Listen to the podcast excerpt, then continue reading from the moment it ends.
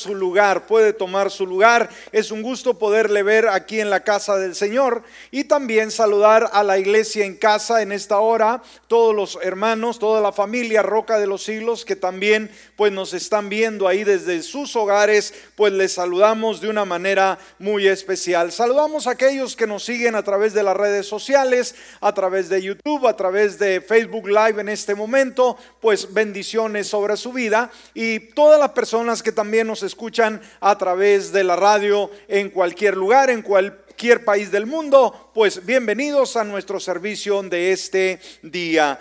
Muy bien, pues vamos a estar entrando a la palabra del Señor. ¿Cuántos estamos listos para escuchar la palabra del Señor? Siempre la palabra nos alienta, nos alimenta, nos sustenta, nos nutre. Bueno, ah, continuamos, continuamos con esta eh, emocionante serie de sermones la muerte una perspectiva bíblica. La muerte una perspectiva, eh, perspectiva bíblica. Este, ah, esta nueva serie la iniciamos el domingo pasado y en esta hora vamos a darle continuación. Así que ponga mucha atención, le ruego que por favor apunte eh, aquello que es muy, muy indispensable que usted sepa con relación a estos temas de la muerte, de la vida, del cielo, del infierno, de la gloria. Así que esperamos que a través de esta secuencia de sermones usted pueda aprender y pueda tener una idea más clara qué es lo que hay después o detrás, mejor dicho, de la cortina de lo que nosotros llamamos la eternidad. Amén. Muy bien, el título, el título de este tema, ¿qué sucede después de la muerte? Es una pregunta. ¿Qué sucede después de la muerte. Y como dijimos, cada uno de nosotros eh, de tiempo en tiempo nos cuestionamos, bueno, ¿qué va a pasar de mí? ¿Qué va a suceder al momento que yo pase a la eternidad? Y sabe, hoy en día se habla un sinfín de se hablan de un sinfín de temas bíblicos, obviamente, y también no bíblicos. Pero la pregunta es, ¿sabemos ¿Qué es lo que sucede después de la muerte? Bueno, pues vamos a dejar que la palabra del Señor sea la que nos da respuestas a nuestras preguntas. Nos dice Hebreos en el capítulo 9, versículo 27, Hebreos 9, 27. Está establecido que los hombres mueran una vez, pero después de esto, el juicio. Amén. Ahí está la palabra del Señor. Ahora, mis amigos y mis hermanos, una gran verdad que no podemos ignorar ninguno, ninguno de nosotros por ninguna razón es que la muerte, la muerte, mejor dicho, la muerte puede ser pospuesta, ¿sí? O sea, puede retrasarse algún tiempo, quizás a través de alguna enfermedad, quizás la ciencia médica eh, pueda mantener a una persona con vida por algún tiempo, mas sin embargo, escúcheme, jamás la muerte será eliminada. Algún día todos moriremos. Si como creyentes Cristo no viene antes a arrebatarnos, todos terminaremos en la sepultura. Y también debemos de entender que aquellos a quienes más amamos, de la misma manera, pasarán a la eternidad.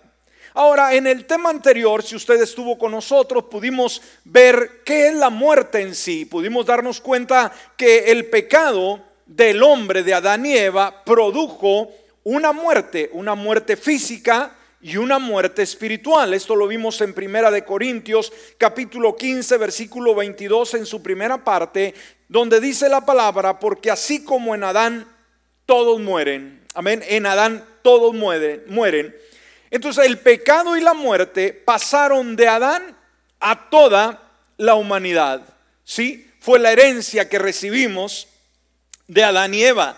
Romanos en su capítulo 5, versículo 12 dice, por lo tanto, así como el pecado entró en el mundo a través de un hombre, o sea, Adán, y la muerte a través del pecado, de esta manera la muerte se extendió a todos los hombres porque todos pecaron. Y en vista de ello debemos entender y comprender, por lo visto anteriormente, que todo ser humano tiene una cita con la muerte. ¿Me escuchó en esta hora? Todo ser humano tiene simplemente una cita con la muerte. Esto nos dice el versículo de apertura, ¿sí? Donde leímos en Hebreos 9:7, está establecido que los hombres mueran una sola vez. Ahora, esta es una cita, dijimos, una cita que nadie se perderá. Tarde que temprano llegará. Como mencionamos de la misma manera, las estadísticas de muerte, debemos de entender que viene a ser el 100% de 100 personas que viven, 100 morirán. Nadie se escapará. Ahora, no es de extrañar, iglesia, que la mente humana se cuestiona, se pregunta con relación a, esta pregunta, ¿qué sucederá cuando muramos? ¿Qué sucederá un minuto después que muramos? ¿Qué es lo que pasará? ¿Dónde estaremos? ¿Cómo eh, será nuestra persona sucesivamente? Entonces, ah, nos damos cuenta que hoy en día sabemos tanto de la vida pero sabemos muy poco de la muerte. Sabemos muy poco del más allá. Hay una pregunta que toda persona debe cuestionarse en algún momento de su vida. ¿A dónde voy?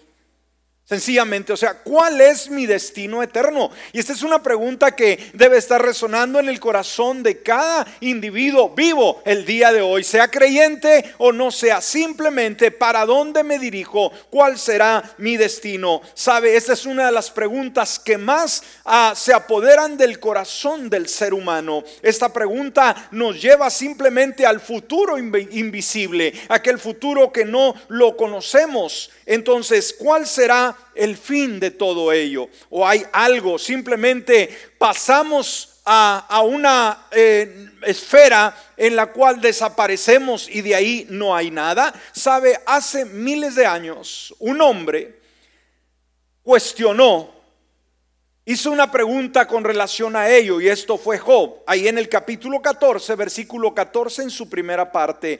Y dice Job, si el hombre muere, volverá a vivir? O sea, ¿hay vida después de la muerte o simplemente pasamos y se acabó todo? Bueno, en vista de todo ello, ¿a dónde ir? ¿A quién acudir? Para respuestas claras y contundentes sobre temas de la muerte. ¿Sabe? ¿Sabe usted cuáles serían las personas que nos darían una respuesta más clara qué es lo que hay en el más allá? Las personas que murieron. Y obviamente porque murieron, ya no están entre nosotros y no nos pueden hablar. Por eso mucha gente, mucha gente continuamente quiere saber y acude a los mediums, acude a los hechiceros o aquellos que consultan a los muertos. Y nos damos cuenta que esta práctica está prohibida por Dios. Y nos damos cuenta que los muertos no salen de su morada a la de los vivientes. Decir, pero yo oí la voz de mi papá, yo oí la voz de mi hermano cuando se invocó. Hermanos, debemos de entender que hay demonios y que el demonio es un ser que está eh, diseñado, él mismo se, eh, ganó, vamos, ese lugar en ser un gran imitador. Así que él va a imitar todo lo que escucha. Tenga mucho cuidado, pero los muertos no hablan. Alguien dice, yo le tengo mucho miedo a los muertos. No le tenga miedo a los muertos, téngale miedo a los vivos. Amén. Ahora, para respuestas sobre preguntas sobre la vida después de la muerte, nos quedan dos fuentes para consultar. Dos fuentes, es decir, ¿dónde encuentro las respuestas que me dejen a una, una idea clara contundente, práctica, sencilla de qué va a suceder cuando yo muera. Y dijimos, dijimos, muchas veces nos preocupamos tanto de la vida que nos olvidamos que esa es una fracción de nuestra existencia, ¿no? Nuestra vida en la tierra, pero que la eternidad comienza cuando nosotros simplemente cruzamos esa cortina y dijimos al minuto de que fallecimos, ahora qué es lo que va a suceder. Entonces, hay dos fuentes a consultar. En primer lugar, la primera fuente, recurrimos a la experiencia humana. Y cuando vamos a la experiencia humana nos damos cuenta que no tiene las respuestas. ¿Por qué? Porque todo se basa en teorías, en ideas, en filosofías, en conceptos y en religiones. En segundo lugar, ocurrimos a la palabra de Dios. Ahora, debemos de entender que la, la palabra de Dios es la más concreta eh, y la cual, en la cual encontramos respuestas contundentes, amplias y abundantes, porque Dios es el que conoce el futuro. Dios es el que conoce eh, qué es lo que sucede después de que nosotros eh, pasamos a la eternidad y no nos deja ninguna duda sobre ello. Entonces yo creo que cada uno de nosotros queremos una buena respuesta. Si alguien le dijo por ahí que cuando morimos simplemente dejamos de ser y nos acabamos, como dice, se acabó el corrido, tenga mucho cuidado. Sabe, en una ocasión se cuenta que en un cementerio hay una tumba muy antigua en la cual en esa tumba hay un escrito. El escrito dice esto, ¿sí?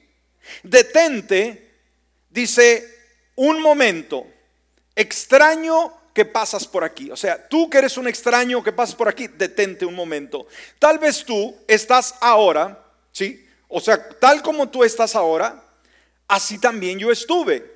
Tal como yo estoy ahora, así también, también estarás. O sea, es una realidad. Prepárate entonces para la muerte y le dice, sígueme. Ahora, un desconocido que pasó en una ocasión y vio ese escrito en esa tumba, leyó aquellas palabras y escribió debajo de esta respuesta. Fíjese lo que él dice y es una buena verdad. Yo creo que ah, supuestamente el que escribió eh, e, este concepto decía, sígueme porque para acá, para acá vienes. Pero este hombre se puso más listo y él dijo abajo de ello, conseguirte no me contento, o sea, no me alegra con decir, ahí voy detrás de ti, hasta saber cuál fue tu camino después del fallecimiento. ¿Me está escuchando? O sea, no solamente decir, hey, aquí te estoy esperando, soy la muerte, ven para acá. Bueno, ahí voy.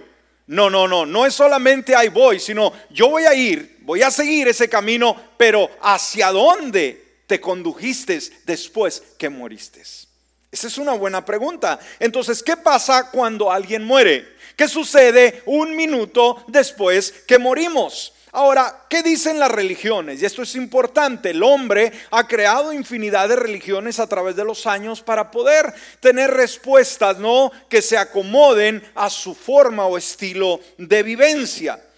Vamos a ver que un estudio de las religiones nos arrojan las siguientes opciones. Y tenga mucho cuidado porque son los conceptos, son las filosofías. ¿Ha escuchado usted personalmente algún amigo, algún compañero de trabajo, algún familiar cercano que diga, bueno, el mundo se acaba, ¿verdad? Para los simplemente para los que, los que mueren, se acabó el mundo y ya fue todo. ¿Han escuchado diferentes referencias? Decir, no, una vez que pasa uno, se acabó.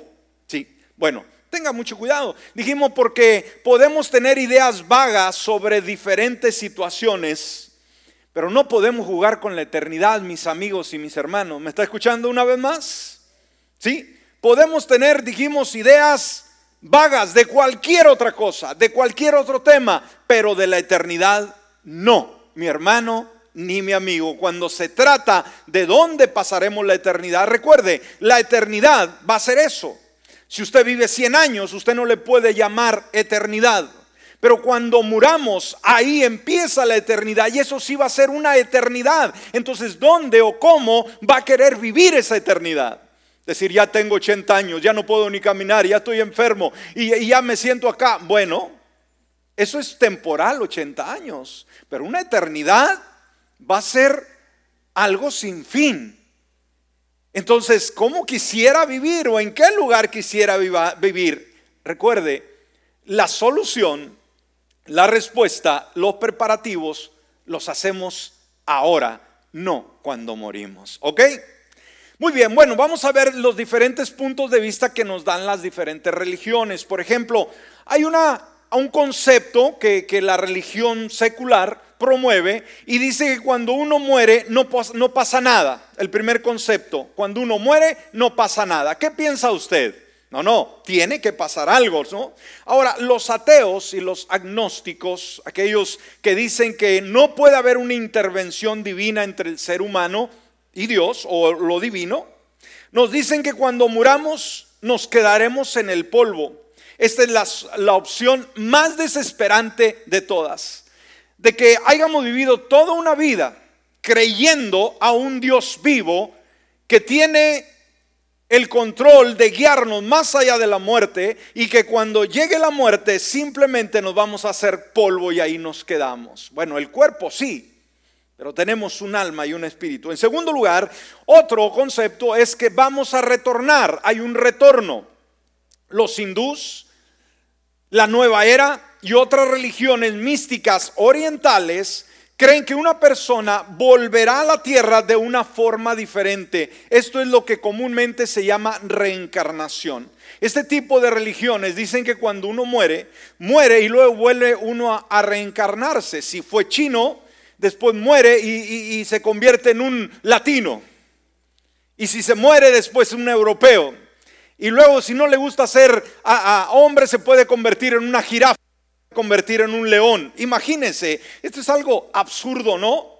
Dependiendo de la forma en que vivió en la vida anterior, le va a corresponder eh, tomar un lugar en esa nueva habitación, en esa nueva eh, reencarnación. Entonces, por ejemplo, si en la vida una persona fue un mal gusano, un mal gusano puede volver el día de mañana en convertirse en una cucaracha. Wow, reencarnación, para nada. Tercero, descubre la nada. Cuando alguien muere, simplemente descubre que no hay nada. Aquellos que abrazan la eh, reencarnación, que es este mismo concepto, generalmente también creen que después de inmutables retornos, o sea, ida y venida, ida y venida, uno podrá descubrir un estado único de la ausencia de uno mismo y del dolor, que ya no va a sentir absolutamente nada.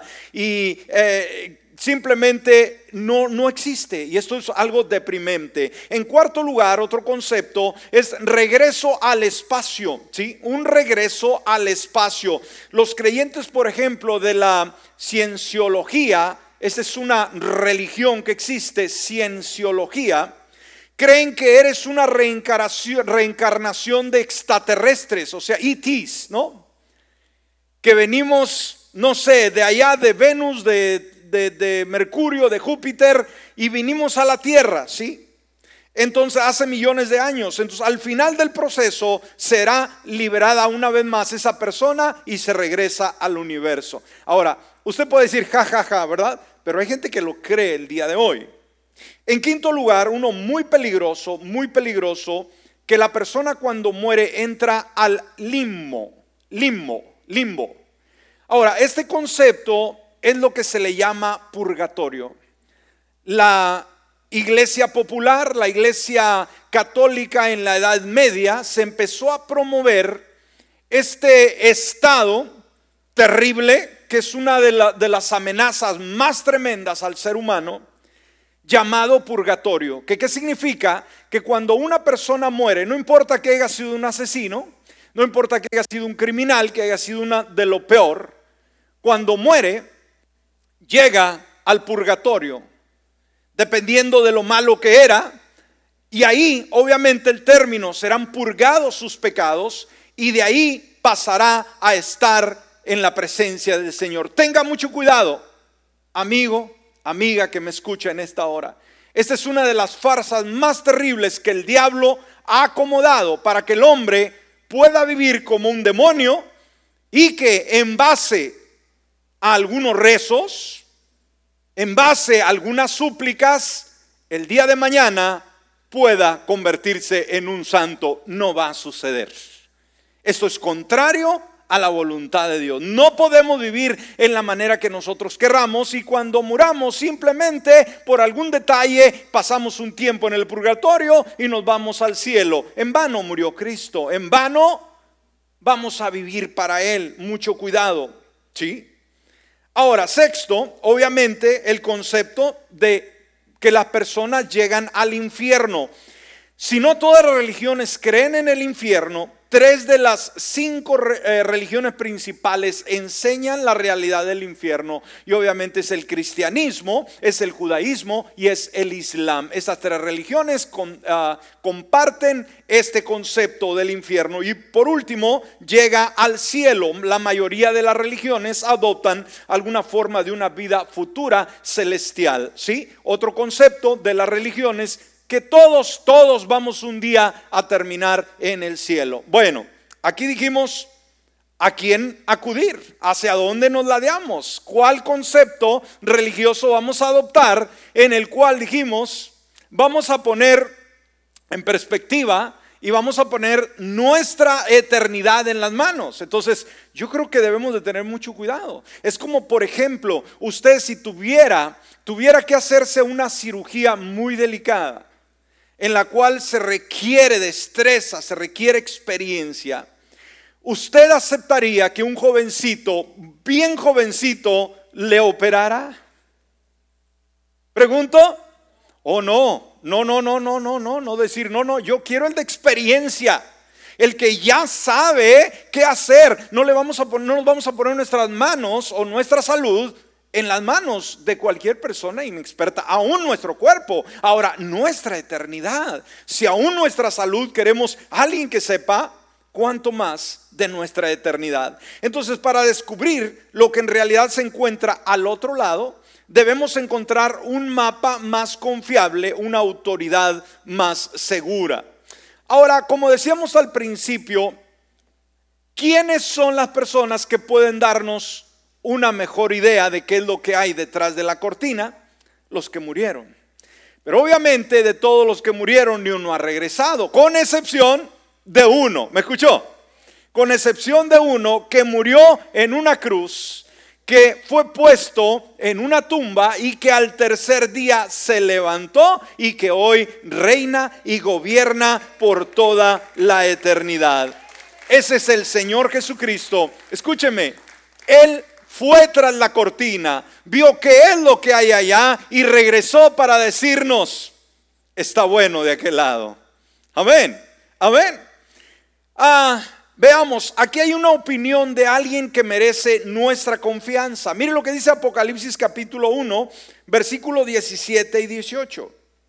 Cuando lo vi, Caí como muerto a sus pies y puso sobre mí su mano derecha y me dijo, no temas, yo soy el primero y el último, el que vivo, estuvo muerto y aquí que yo vivo por los siglos de los siglos y tengo las llaves de la muerte y del Hades. Aleluya, un aplauso al Señor, amén. Wow, estuvo muerto, pero he aquí vivo por los siglos de los siglos, o sea, vivo eternamente y tengo las llaves de la muerte y el Hades. Wow. Entonces, solo Dios, mi amigo y mi hermano, solamente Él es el único que sabe lo que hay del otro lado del velo. Por eso es muy importante que analicemos la palabra, lo que nos dice con relación a esto. Bueno, Jesús en una ocasión, mis hermanos, vamos a ver si podemos cubrir el tema, si no estaremos dando una segunda parte, porque esto es muy importante, muy importante. Jesús en sus escritos contó una historia de, de una realidad de lo que sucede cuando nos vemos del otro lado del velo, cuando pasamos de esta vida a la otra. Dijimos, nadie, nadie ha ido y ha venido, solamente Él. Entonces Él ya estuvo, podemos confiarle a Él. Amén. Y vamos a ver vamos a escuchar lo que la Biblia dice, lo que le sucedió a un personaje, o a dos personajes, mejor dicho, vamos a analizarlos después de su muerte. ¿Quiere ir conmigo? Vaya conmigo a Lucas capítulo 16. Lucas capítulo 16 y vamos a ver el ejemplo del rico y Lázaro. Amén. El rico y Lázaro. Y vamos a verlo de la forma más literal, iglesia. No vamos a tratar de, buscar conceptos que, que, nosotros saquemos de su contexto original. Simplemente vamos a verlo lo más sencillo y lo más claro. ¿Está conmigo? Dese una idea. Así que solamente con leer estos pasajes vamos a darnos cuenta qué sucede un minuto después que morimos. ¿Está conmigo? Lucas 16, versículo 19 al 31. Dice la palabra, cierto hombre era rico, se vestía de púrpura y de lino fino y hacía cada día banquete con esplandidez. Y cierto pobre llamado Lázaro estaba echado a su puerta lleno de llagas y deseaba saciarse con lo que caía de la mesa del rico. Aún los perros venían y le lamían las llagas. Aconteció que murió el pobre. Ahí está el asunto. Muere uno y ahorita vamos a ver cómo muere el otro. Ahora, veamos, aquí hay dos contrastes, aquí hay dos destinos que debemos estar muy conscientes, especialmente amigos simpatizantes, sepa lo que la palabra enseña. Hay dos destinos, hay dos caminos y solamente un Salvador. Amén. Aconteció que murió el pobre y fue llevado por los ángeles al seno de Abraham. Murió también el rico y fue sepultado. ¿Ve una diferencia aquí? Uno dice que el, ah, Lázaro cuando él muere fue llevado, fue custodiado por ángeles al seno de Abraham, o sea, al cielo. Murió también el rico y este nada más fue sepultado. Aquí hay una diferencia muy, muy amplia. Y en el Hades, estando en tormentos, alzó sus ojos y vio de lejos a Abraham y a Lázaro en su seno. Entonces él dando voces dijo, Padre Abraham, ten misericordia de mí y envía a Lázaro para que moje la punta de su dedo en agua y refresque mi lengua porque estoy atormentado en esta llama. Y Abraham dijo, Hijo, acuérdate que durante tu vida recibiste tus bienes y de igual manera Lázaro males, pero ahora él es consolado aquí y tú eres atormentado. Además de todo esto, un gran abismo existe entre nosotros y ustedes para que los que quieran pasar de aquí a ustedes no puedan, ni de allá puedan cruzar para acá. Y él dijo, entonces te ruego, Padre, que le envíes a la casa de mi Padre, pues tengo cinco hermanos, de manera que les advierta a ellos para que no vengan también a este lugar de tormento. Pero Abraham dijo, tienen a Moisés y a los profetas que les escuchen a ellos. Entonces él dijo, no padre Abraham, más bien si alguno va a, ellos de entre los muertos, se arrepentirán. Pero Abraham le dijo, si no escuchan a Moisés y a los profetas, tampoco se persuadirán si alguno se levanta de entre los muertos. Ahora, iglesia, debemos de entender, dijimos, mucha gente ha batallado con este concepto de que no puede ser así. Muchos le han catalogado, o le han, mejor dicho, le han titulado a esto la parábola del rico y Lázaro. Ahora, debemos de diferenciar, hermanos, lo que es, que es una parábola.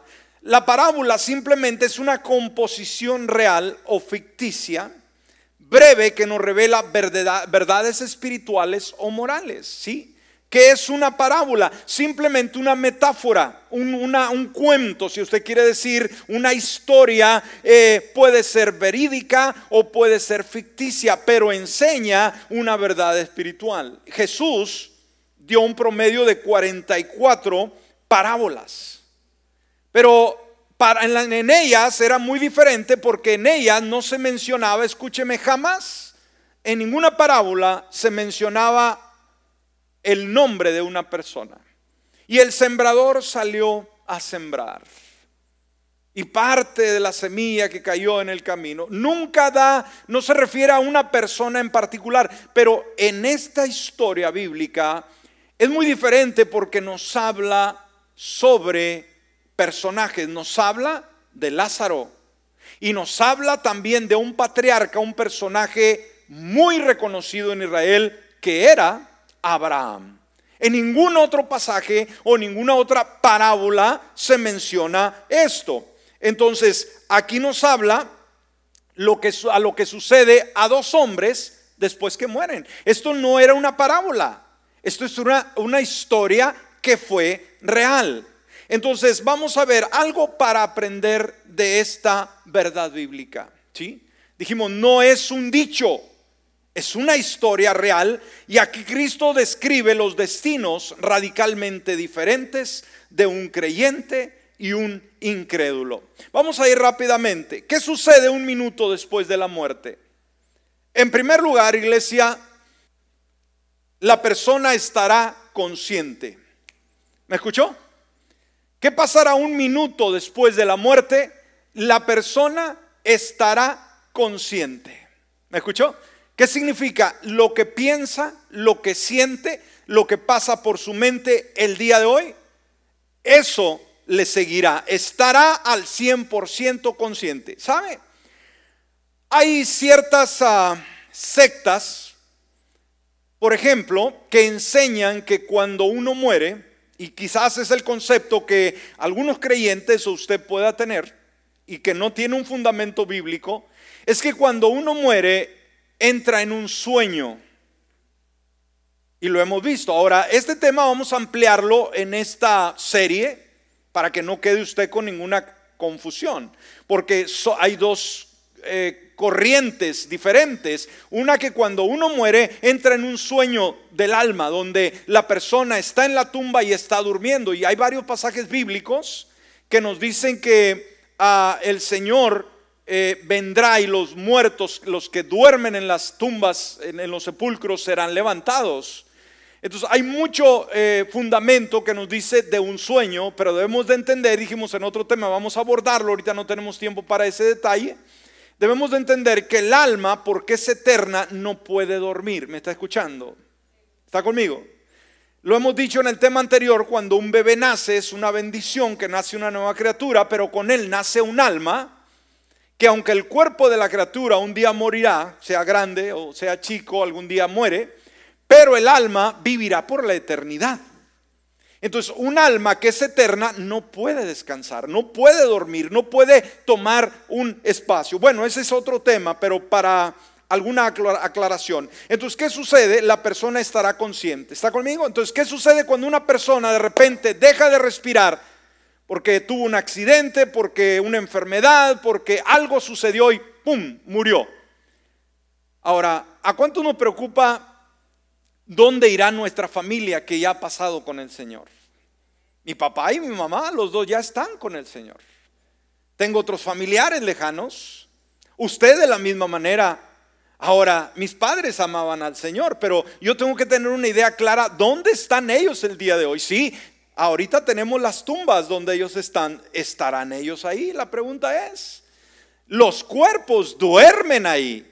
Este sí, es un concepto bíblico. Los cuerpos están dormidos hasta el día en que serán resucitados, ¿ok? Pero el alma, que es la parte de los sentimientos, de la mente, de las emociones, esa parte va a estar vivita. Una vez que la persona muere, cierra sus ojos en esta vida, los va a abrir en la eternidad. Y esto es una verdad que Jesús dijo, hermano. Esto no es la, eh, los agnósticos o los ateos o ninguna otra religión. Jesucristo lo dijo en esta historia. Entonces dice el versículo 4, una vez que muere Lázaro y el rico, entonces él dando voces dijo, Padre Abraham, ten misericordia de mí y envía a Lázaro para que moje la punta de su dedo en agua y refresque mi lengua porque estoy atormentado en esta llama. Aquí podemos aprender tanto, hermanos. Fíjese ah, qué tremendo. El hombre dice que está en el Hades. Ahora, este es otro tema que vamos a tocar también en esta serie. El Seol en el Antiguo Testamento, el Hades en el Nuevo Testamento. El Hades es un lugar donde llega la persona que no tiene a Cristo Jesús después de su muerte. ¿Me escuchó? El Hades es el lugar donde una persona que no abrió la puerta de su corazón a Cristo, inmediatamente, un minuto después de su muerte, va a ser llevado al Hades. ¿Cuál es el Hades? El lugar donde estaba el rico. Ahora, ¿qué ambiente hay en el Hades? Algo que sobresale. ¿Es un lugar cómodo? ¿Es un lugar agradable? Es un lugar de tormento. Ahora alguien podrá decir, pastor, ¿es el infierno? ¿Es el lago de fuego? No. El Hades es un espacio entre la muerte de una persona y en el día en que resuciten, ahora sí, los vivos y los muertos, perdón, los ah, creyentes y no creyentes, resuciten y serán presentados delante del gran trono blanco, el juicio final, ¿ok? Entonces, el Hades es, es tremendo, va a ser un espacio de tormento, pero no va a ser el definitivo, el lago de fuego, donde será el castigo eterno. ¿Estamos? Ahora, dijimos, en ese Hades van a estar plenamente conscientes después de la muerte. ¿Qué podemos ver en, este hombre, hermanos? ¿Qué pudo saber cuando estuvo en el Hades? Conoció a un patriarca. ¿A quién? A Abraham. Y lo conoció por nombre. ¡Wow!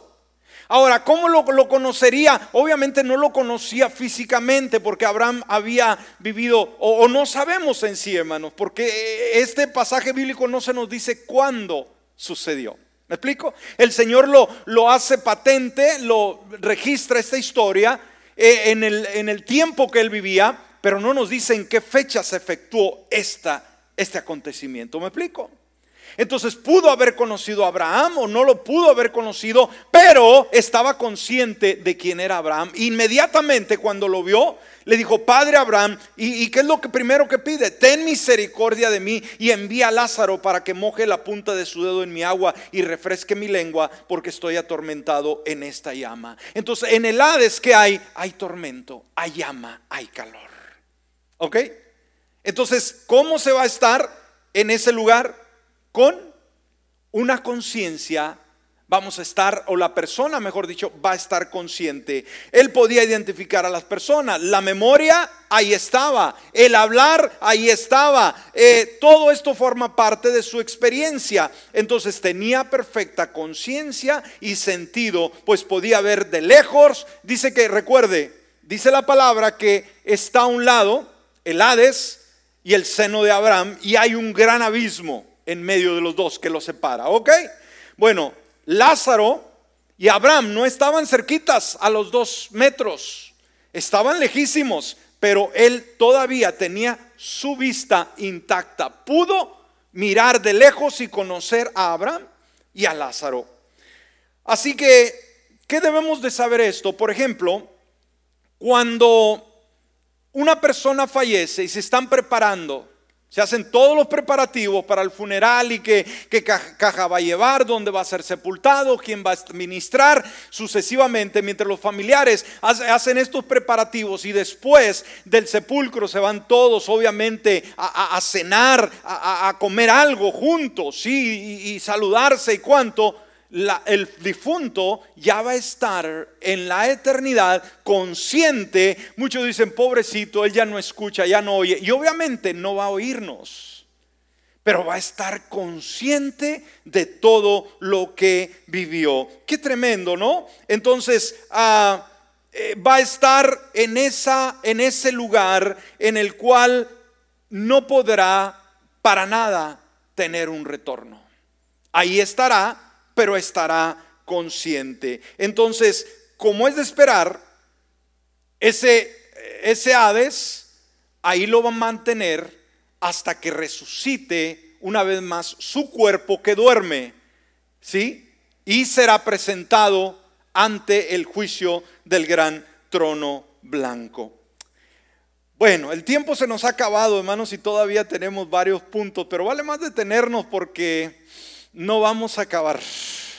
Tenemos mucho material en, pocos minutos que tenemos, no podemos terminar, pero vamos a dejarlo con este primer punto. ¿Qué es lo que va a haber después de un minuto que la persona muera? Va a estar consciente de todo. ¿Ok? Va a estar consciente de todo. Así que piénselo, piénselo. Y no se lo pierda el siguiente domingo, primeramente Dios, vamos a darle continuación y vamos a tener un panorama más amplio de todo ello. ¿Le parece? Ahora, mi amigo, querido simpatizante, amiga, que no tiene a Jesús en su corazón, no deje pasar el tiempo. Esto no es una broma, este no es un juego, esta no es un asunto religioso. Es la única verdad que podemos encontrar en esta vida. No hay otra. El Señor Jesús, como lo mencionamos, ya estuvo de aquel lado. Él sabe lo que hay y Él quiere guiarnos. Dice el Salmo 23, el Señor es mi pastor y nada me faltará. Y también añade en uno de los versículos, aunque ande en sombra de muerte, no temeré de muerte, no temeré mal alguno porque tú estarás conmigo. Este versículo, iglesia, nos dice que al creyente el Señor lo va a custodiar en ese proceso. No tenga miedo morir si usted está en Cristo Jesús. Hoy que está muriendo miles, están muriendo miles de personas alrededor del mundo entero y cerca de nosotros, no tenga temores. ¿Y qué tal si yo me muero? Nos dice la palabra que Él custodiará, mandará a sus ángeles y nos llevarán a su presencia al cielo con Jesús. Si usted no ha aceptado a Cristo como su Salvador personal, una vez que usted cierre sus ojos en esta vida y los abra en la eternidad, no va a ir al cielo. Lázaro, inmediatamente cuando murió, dice que los ángeles lo llevaron al cielo, al seno de Abraham. Pero dice, el rico fue sepultado, fue puesto en una tumba. El cuerpo a dormir, pero su alma fue al Hades. El creyente no va al Hades. Escúcheme, es otro tema. El creyente no va al Hades cuando muere inmediatamente va a la presencia del Señor. Póngase de pie en esta hora. Por eso mi amigo, mi amiga, el día de hoy tome ese, esa oportunidad que el Señor le da. Prepárese hoy, no el día de mañana. Mañana puede ser demasiado tarde. El día de hoy es tiempo de rendir nuestro corazón a Jesús. Tiene miedo a la muerte, no sabe lo que sucederá el día de mañana hoy es día para decidir. Cierre sus ojos. Y si usted está aquí en esta hora y todavía no tiene la paz de Dios en su corazón, todavía no ha hecho a Jesucristo el Salvador de su vida, es el momento de hacerlo. Si nos ve a través de las redes sociales o nos oye a través de la radio, este es su día. Cierre sus ojos en esta hora y lo invito a que se rinda al Señor haciendo una sencilla oración. Dígale, Padre Celestial, en esta hora yo abro la puerta de mi corazón y te invito a que tú vengas a morar en él. Perdona todos mis pecados, borra todas mis rebeliones. Y haz de mí una persona totalmente nueva por Cristo Jesús